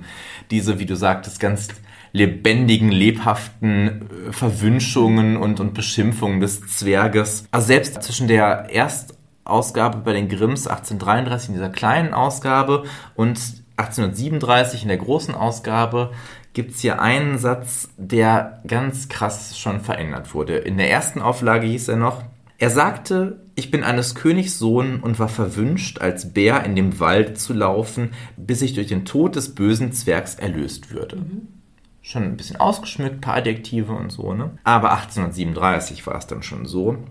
Er sagte, ich bin eines Königs Sohn und war von dem gottlosen Zwerg, der mir meine Schätze gestohlen hatte, verwünscht, als ein wilder Bär in dem Walde zu laufen, bis ich durch seinen Tod erlöst würde. Jetzt hat er seine wohlverdiente Strafe empfangen. Also nochmal eine Schippe drauf. Ordentlich Adjektive reingeklatscht.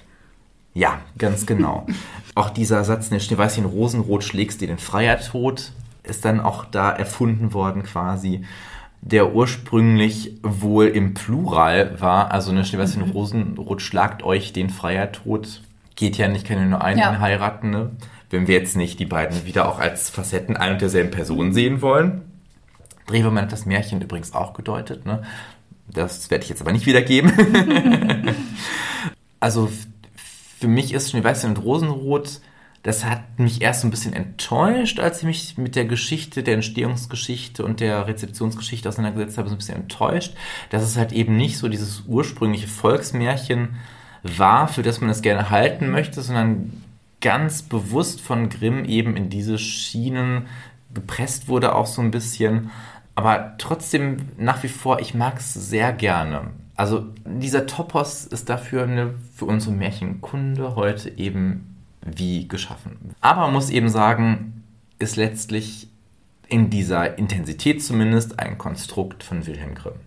Und wen jetzt diese innigen Geschwisterbeziehungen echt genervt haben und im Halse gewürgt haben, ich werde euch jetzt das Kontrastprogramm zeigen. Jawohl, jetzt geht es los. Klopper. Und deswegen habe ich mir das Märchen Ein Äuglein, Zwei Äuglein, Drei Äuglein ausgesucht heute. Allein diesen Titel finde ich schon so großartig. Das Auge zieht sich auch durch, ne? Ja. ich auch schon sagen. Deswegen habe ich so gelacht mit der, mit der äh, Tochter, die nur ein Ja. Auge hat. Und trotz der Verniedlichung wirkt es doch ein bisschen skurril und seltsam. Total. Man ne? denkt sich, was soll das sein? Absolut. Einmal kurz zu den Hintergründen. ATU 511, ein Auge, zwei Auge, Auge, drei Auge. Oh, kreativ. Überkategorie übernatürliche Helfer. Bei den Kinder- und Hausmärchen ab der zweiten Auflage von 1819 steht es an Stelle 130. Es stammt aus Johann Gustav Büschings Zeitschrift Wöchentliche Nachrichten für Freunde der Geschichte, Kunst und Gelehrtheit des Mittelalters, wo Theodor Peschek es 1816 veröffentlichte. Wenn es diese Zeitschrift noch gäbe, ich hätte sie abonniert. Also klingt super. Klingt auch so wie eine Zeitschrift, die du abonnierst. Genau, die Grimms schrieben das Märchen dann aber noch ein bisschen um. Ursprünglich waren es zum Beispiel acht Schwestern und es gab dann noch ein paar andere Veränderungen, die sie da vorgenommen haben. Ich bin sehr gespannt. Ich kenne es nämlich nicht. Dann haltet euch fest. Es war einmal eine Frau, die drei Töchter hatte. Die älteste war Einäuglein. Und warum hieß sie Einäuglein? Vielleicht, weil sie nur ein Auge hatte. Ganz genau. Sie hatte nur ein Auge mitten auf der Stirn. Ich habe mir da so einen Zyklop Ja. sowas vorgestellt. Die mittlere hieß Zweiäuglein, weil sie zwei Augen hatte, wie alle anderen Menschen. Und die jüngste war Dreiäuglein, weil sie drei Augen hatte, wobei das dritte in der Mitte der Stirn war. Also quasi eine Kombination aus ein Ja. Äuglein und zwei Äuglein. Das ist Evolution. Ja, sehr seltsam. Weil aber Zweiäuglein aussah wie alle anderen Menschen, konnten es seine Mutter und die beiden Schwestern nicht leiden. Wobei ich mir dann die Frage irgendwie gestellt habe, weil ich nicht wusste, wie viele Augen die Mutter hat. Ja, auf jeden Fall auch nicht zwei scheinbar, weil sonst Ja. wäre sie ja auch verachtenswert gewesen. Ja. Ne? Ich weiß es nicht, also das wird irgendwie nicht genannt. An sich finde ich den Gedanken, ne, jemanden zu verachten, weil er so aussieht wie die anderen, ist natürlich doof, aber ne, Diversität wäre ja nochmal dann eine Sache. Also an sich ist der Gedanke nicht so ganz verkehrt. Aber machen wir weiter, sorry. Also wurde Zweiäuglein rumgestoßen und schlecht behandelt. Eines Tages sollte Zweiäuglein mit der Ziege hinaus ins Feld gehen, um sie zu hüten. Es hatte von den Schwestern so wenig zu essen bekommen, dass es zu weinen anfing. Da stand eine Frau neben ihm und fragte es, warum es weinte. Es erzählte ihr seinen Kummer und sie sagte, dass es nur den Spruch Zicklein Meck, Tischlein Deck sprechen müsse und schon würde ein gedecktes Tischlein erscheinen und es bräuchte nicht mehr zu hungern. Gesagt, getan und zukünftig ließ das Zweiäuglein den gedeckten Tisch immer erscheinen, wenn es die Ziege hütete. Die Schwestern aber wurden misstrauisch, weil das Zweiäuglein das wenige Essen, was es von ihnen bekam, liegen ließ. Und so wollte die Mutter, dass ein Äuglein zwei Äuglein beim Ziegenhüten begleitete. Um es, Drei Augen sehen ja auch mehr als zwei. um es auszuspionieren. Zwei Äuglein, aber nicht blöde, merkte das, was seine Schwester im Sinn hatte und wollte ein Äuglein etwas vorsingen, damit es einschlief. Ein Äuglein wachst du, ein Äuglein schläfst du. Schon war ein Äuglein eingeschlafen und zwei Äuglein konnte den Tisch herbeiholen, um sich satt zu essen. Dann weckte zwei Äuglein seine Schwester und sie gingen nach Hause. Am nächsten Tag schickte die Mutter drei Äuglein mit.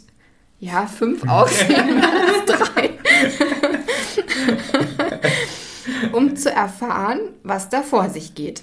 Auch diesmal wollte zwei Äuglein, die den Plan durchschaute, ihre Schwester in den Schlaf singen. Sie sang Drei Äuglein wachst du und sang dann aber aus Versehen weiter Zwei Äuglein schläfst du, sodass nur zwei Augen schliefen, aber eins wach blieb und alles mit ansah. Zu Hause angekommen, berichtete Dreiäuglein der Mutter von dem Geschehenen. Die Mutter holte ein Schlachtmesser und tötete die Ziege. Oh nein, Oh. immer die Tiere Oh, müssen ich hasse dran glauben. das. Also echt. Als Zweiäuglein das sah, ging sie traurig hinaus ins Feld und traf dort erneut auf die weise Frau. Sie berichtete von ihrer Trauer. Die Frau sagte, dass Zweiäuglein die Eingeweide der Ziege vor der Tür vergraben sollte und verschwand. Die Schwestern überließen Zweiäuglein die Eingeweide und sie tat wie geheißen. Am nächsten Morgen stand dort ein wunderschöner, prächtiger Baum mit silbernen Blättern und goldenen Früchten. Die Mutter wollte, dass ein Äuglein die schönen Früchte pflückte. So kletterte sie hinauf, aber als sie nach den Früchten griff, entglitten ihr die Zweige. Danach versuchte es drei Äuglein und hatte genauso wenig Glück. Auch die Mutter versuchte es, war aber genauso wenig erfolgreich wie ihre beiden Töchter zuvor. Als es zwei Äuglein versuchte, natürlich unter Schimpf und Spott, auf den Baum zu klettern, wichen die Früchte und Zweige nicht zurück und sie konnte die goldenen Früchte problemlos pflücken. Sofort wurden ihr die Früchte von der garstigen Mutter abgenommen und sie wurde fortan von ihren Schwestern auch nicht besser behandelt als vorher, weil sie einfach neidisch waren. Eines Tages, als sie zusammen am Baum standen, kam natürlich ein junger Ritter vorbei. Um das Zweiäuglein zu verstecken, stülpten die Schwestern ein Fass über sie. Kreativ. Sie Noch besser als der Vorhang bei Dornröschen. Als der sexy Ritter dann näher kam, bewunderte dieser den wunderschönen Baum und fragte, wem er gehörte. Ein Äuglein und drei Äuglein waren natürlich ein bisschen scharf auf den. Aber er sagte, wer mir einen Zweig davon gibt, kann verlangen, was er will dafür. Das fanden die natürlich richtig cool und haben direkt behauptet, ja, das, das ist unser Baum. Gehört uns, keinem anderen. War natürlich dann ein bisschen blöd, weil sie trotz starker Bemühungen keinen Zweig abpflücken konnten. Und der Ritter war ein bisschen verwundert, dass das deren Baum sein sollte, wenn sie aber da keinen Zweig von abpflücken können. Ich liebe diese Logik. Und in diesem Augenblick rollte Zweiäuglein zwei goldene Äpfel unter dem Fass hervor. Der Ritter wunderte sich und die anderen beiden erklärten, dass, naja, sie doch noch eine Schwester hätten, die aber mit ihren zwei Augen so hässlich wäre, dass sie niemand sehen dürfe. Wobei ich mir dachte, der Ritter hat ja auch zwei Augen. Egal. Davon gehst du als Zweiäugige aus. Vielleicht hätte er auch nur ein oder drei. Ja, das weiß ich nicht. Keine Ahnung. Er war aber sexy, glaube ich. Ah, kann er mit drei Augen doch auch sein. Ja, bestimmt. Der Ritter verlangte, das Mädchen zu sehen, und als Zweiäuglein unter dem Fass hervorkam, war der Ritter von seiner Schönheit überwältigt. Sie stieg auf den Baum und gab dem Ritter einen Zweig.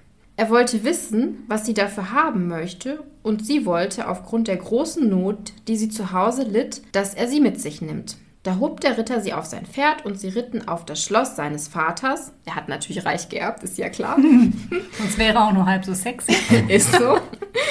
Wo sie auch direkt heirateten.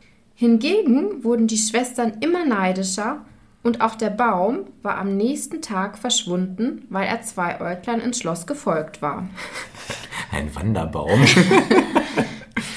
Von nun an lebte Zweiäuglein glücklich und zufrieden. Einmal kamen zwei arme Frauen auf das Schloss und baten um Almosen. Zweiäuglein erkannte ihre Schwestern und half ihnen, sodass die beiden von ihr betreut wurden und sie nett zu ihnen war und ihnen zu essen gab und die beiden dann tatsächlich bereuten, dass sie so gemein zu ihr gewesen waren. Also immerhin eine Erkenntnis. Ja. Mhm. Ja, aber erst ganz. Naja, besser spät als nie, Jenny, ne? Und als du die Kategorien ähm, gerade gesagt hast von den Geschwistern, Elena, habe ich so gedacht, also man könnte ja Einäuglein und Dreiäuglein in diese Feindschaftskategorie einteilen, weil sie ja komplett immer zwei Äuglein gemobbt haben. Und Zweiäuglein in die Kategorie loyal, weil sie ja trotz der Mobbing-Erfahrungen der Schwestern ihnen zum Schluss geholfen hat und sich um sie gekümmert hat. Das ist halt total parallel wie bei Aschenputtel. Also ich hatte ganz viele Aschenputtel-Vibes. Das sind zwar jetzt die leiblichen Schwestern, ne? Und nicht die Stiefschwestern wie bei Aschenputtel, aber die Situation ist halt sehr, sehr ähnlich. Also wir haben zwei mobbende Schwestern, die richtig biestig sind. Und die andere erträgt das. Wir haben hier ja auch einen akuten Mangel. Also sie hungert halt einfach. Das ist ja schon eine sehr krasse, auch körperliche Misshandlung, die sie da erfährt. Und ähm, am Ende, dass sie ihnen hilft, ich meine, das ist bei Aschenputtel ja auch so, dass sie sich von ihren Schwestern da irgendwie zum Altar oder aus der Kirche oder so führen lässt. Ne? Also ich finde, es sind schon sehr viele Parallelen da. Also dieser Gedanke, dass da quasi das in Anführungszeichen Unnormale dann das Normale verurteilt, Ja. finde ich schon ganz interessant, weil das auch so die, die Augen nochmal öffnen kann, wo man sich denkt, ja klar, anders könnte es auch sein. Und ich bin jetzt aber so und hab Glück oder auch nicht, ne? Mhm. Also das finde ich schon total interessant. Das ist auch neu. Also Ja. Wir haben noch letzte Folge, erst als du die Geschenke des kleinen Volkes vorgestellt hast, über den buckligen Goldschmied gesprochen, der Genau. dann zur Strafe ja nochmal einen Buckel Genau, kriegt, ja, vorne dann, noch genau, mehr ja, richtig, genau. Und da haben wir auch über diese Stereotype und sowas Mhm. gesprochen, aber hier wird das ja quasi dann doch mal umgedreht und das ist schon nicht uninteressant. Ja, finde ich auch. Genau, ich hatte mich da so ein bisschen gefragt, ob sie wegen ihrer Übermacht, weil sie ja quasi zu zweit waren, beziehungsweise die Mutter hat ja auch immer noch sehr stark mitgemobbt. Wobei ich halt da nicht weiß, warum, weil die nirgendwo sagen, ob sie jetzt körperlich irgendwie anders ist mit den Augen. Aber scheinbar schon, sonst könnte sie ja nicht mitmachen. Sonst könnten sich ja die beiden, also ein Örklein und drei Örklein auch gegen die Mutter wenden. Das finde ich aber interessant. Das ist auch so ein Zusammenhang, dass häufig das Mobbing der Geschwister auch von der Mutter abhängt. Also bei Aschenputtel zum Beispiel liegt es natürlich auf der Hand, weil es ist die Stiefmutter und es sind die Stiefschwester. Da denkt man sich, ja, ist klar, dass die Stiefmutter da die Bad Vibes in die Family bringt. Aber hier ist es ja auch die Mutter und die unterstützt die anderen beiden dabei, dass sie eine piesacken. Ja, sie stachelt sie ja quasi auch noch an. Genau, und das haben wir aber sie- sehr, sehr häufig. Weil sie halt sagt, das kann ja nicht sein, dass die jetzt hier nichts mehr isst. Also müssen wir das rausfinden, was, was da los ist. Und auch mit dem Baum, dass sie dann sagt, das kann ja nicht sein, dass du jetzt irgendwie da die goldenen Früchte bekommst. Also sie ist ja eigentlich schon auch so die treibende Kraft in der ganzen Sache. Aber ganz stereotyp ist ja ja, wie auch bei den Geschenken des kleinen Volkes, dass die Personen mit körperlichen Anormalitäten auch gleich einen schlechten Charakter haben. Ja, ne? natürlich. Also Ja. insofern so halbmodern, Ja. wenn überhaupt. Ja, ja. Wobei ich das auch irgendwie witzig finde, dass das immer so verschwimmt. Weil man weiß jetzt auch nicht, ob der Ritter eine körperliche Mhm. Einschränkung hat. Und irgendwie ist dann diese Logik, wo man sich denkt, die finden den toll. Aber der hat ja auch zwei Augen. Also irgendwie. Ich finde insgesamt, also mit den Augen, wenn man sich das vorstellt, dann, er will halt diesen Zweig haben und du denkst, was willst du denn mit dem Zweig? Also es ist halt so, ich finde das Ganze mir jetzt furchtbar skurril. Ja, aber es sind schon, also es ist, es ist schon ein besonderer Baum. Ne? Das sind goldene Äpfel Ja. und so. ich denke auch goldene Zweige und deswegen Ach ist der da so. Ah, äh, okay. Das habe ich vielleicht nicht.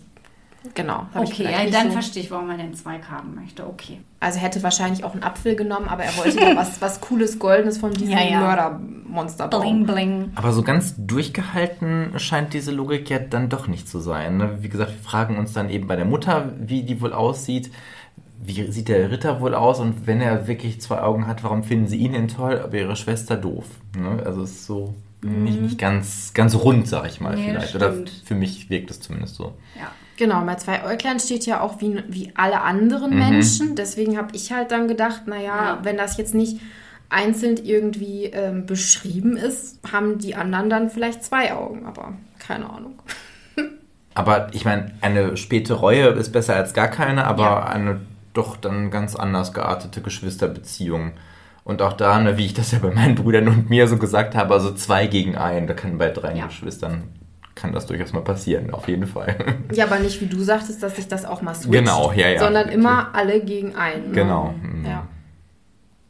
Auf jeden Fall ein guter Kontrast zu den anderen beiden Märchen, finde Total. ich. Und natürlich hätten wir euch jetzt für jedes Merkmal noch ein Märchen raussuchen können, aber ich glaube, mit diesem Kontrast haben wir ganz gut abbilden können, dass Märchen hier auf jeden Fall ein Spiegel des Alltags sind und das nicht nur von früher, sondern eben auch noch von heute. Ich glaube, viele, die Geschwister haben, können sich in das ein oder andere Märchen durchaus reinversetzen. Ich glaube, generell zeigen Märchen einfach die verschiedenen Formen von Geschwisterbeziehungen auf. Eine innige Geschwisterliebe, Rivalität unter Geschwistern und Probleme mit den Stiefgeschwistern, whatever. Und auch hier gilt wieder, trotz der Einfachheit der Textsorte und der Verwendung von Stereotypen ist die Abbildung geschwisterlicher Beziehungen sehr vielfältig und entspricht eigentlich auch der Vielfalt in den unterschiedlichen realen Familienkonstellationen. So ist es. Dann- Und an alle Geschwister da draußen, habt euch lieb, seid nicht so wie die Äugleins. genau. Haltet zusammen. Wisst ihr, was besonders schön ist? Das war nicht Absicht, dass das so passiert, aber diese Folge wird am Geburtstag meines Bruders erscheinen. Nein. Ja. Ach was. Das ist richtig ist ja süß, wirklich oder? Ja, guck mal. Wir haben das nicht, äh, wir haben es tatsächlich nicht drauf angelegt. Es hat sich einfach jetzt im Themenplan gefügt. Ich glaube, das sagt auch was über unsere Geschwisterbeziehung. Manche Sachen kann man sich echt nicht ausdenken. Ne? Ja? Märchenzauber im Alltag. Was wollen wir mehr? Also würde ich sagen, nochmal einen ganz, ganz dicken Kuss an alle unsere Brüder. Hallo Brüder. And from us to all of Geschwisterchens out there in the world. Be strong. ja, und wenn wir nicht gestorben sind, dann Hören wir uns in der nächsten Folge.